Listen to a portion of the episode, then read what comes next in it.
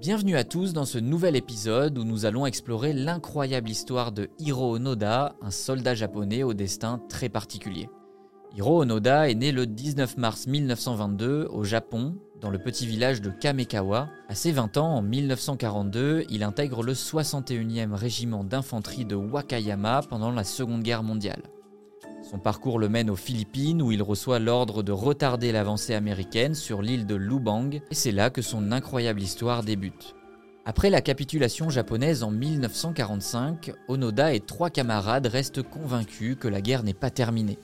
Vivant dans la jungle, cachés, ils sont difficiles à contacter et pensent que les annonces radio sont des pièges de l'ennemi, des faux messages destinés à les débusquer.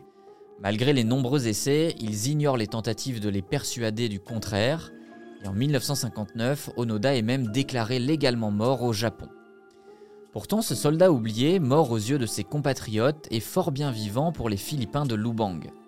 Et d'ailleurs, nombreux sont celles et ceux qui, après 1945 et la fin de la Seconde Guerre mondiale, seront victimes d'Hiro Onoda. Fermiers, randonneurs, habitants des villages alentours, le soldat japonais pour qui la guerre n'était pas finie assassine de nombreux Philippins, alors ennemis à ses yeux.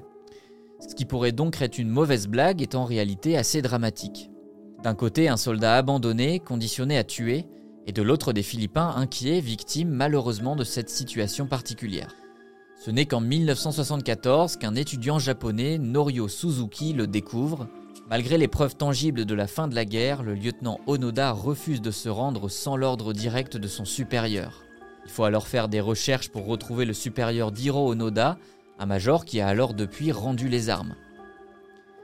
Finalement, le gouvernement japonais retrouve le major Taniguchi qui donne l'ordre à son ancien soldat de déposer les armes. C'est après 29 ans de guérilla solitaire qu'Onoda accepte enfin de se rendre et de déposer les armes.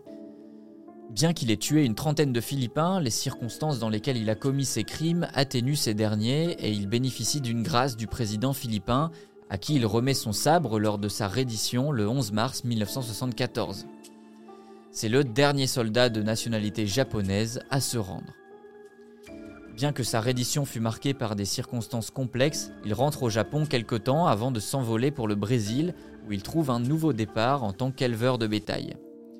Il publie une autobiographie dans laquelle il explique sa vie au milieu de la jungle philippine, puis plus tard, il partage son expérience de survie en créant un camp pour les enfants au Japon. Malgré tout, Onoda laisse derrière lui un héritage unique. Il revient en 1996 sur l'île de Lubang où il fait un don à l'école locale.